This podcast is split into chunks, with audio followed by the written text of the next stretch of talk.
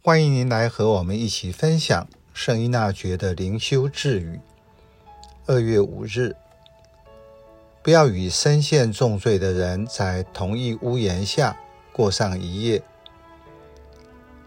生活中什么样的人，我才能称他为朋友？我想要结交什么样的人做朋友？又如何与朋友相处呢？您认同孔子所说的“益者三友，损者三友”的观点吗？圣依纳爵说：“不宜与身负重罪之累的人。”在同一屋檐下过夜，意思是，他被罪恶压着，要保持距离。类似于古语所说的“近朱者赤，近墨者黑”。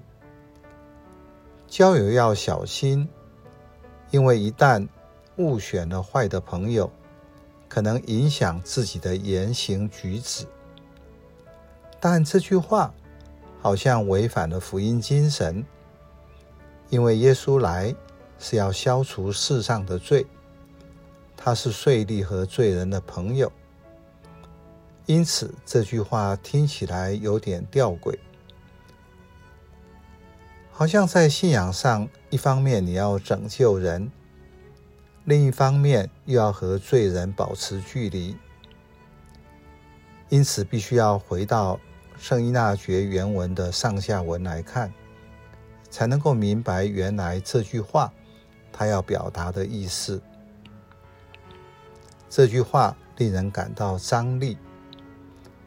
文字的意思只表达了一个面向而已。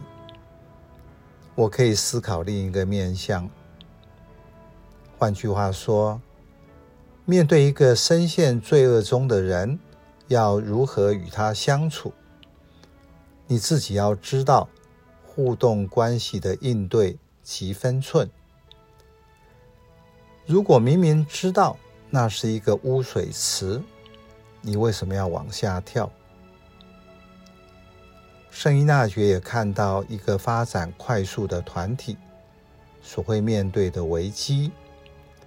就是对于新进人员的选择和考核不严谨，会造成团队良莠不齐，就会产生劣币驱逐良币的状况。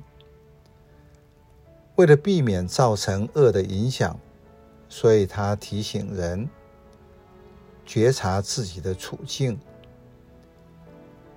如果没有能量，就不要让自己长时间暴露在与深陷重罪的人相处中。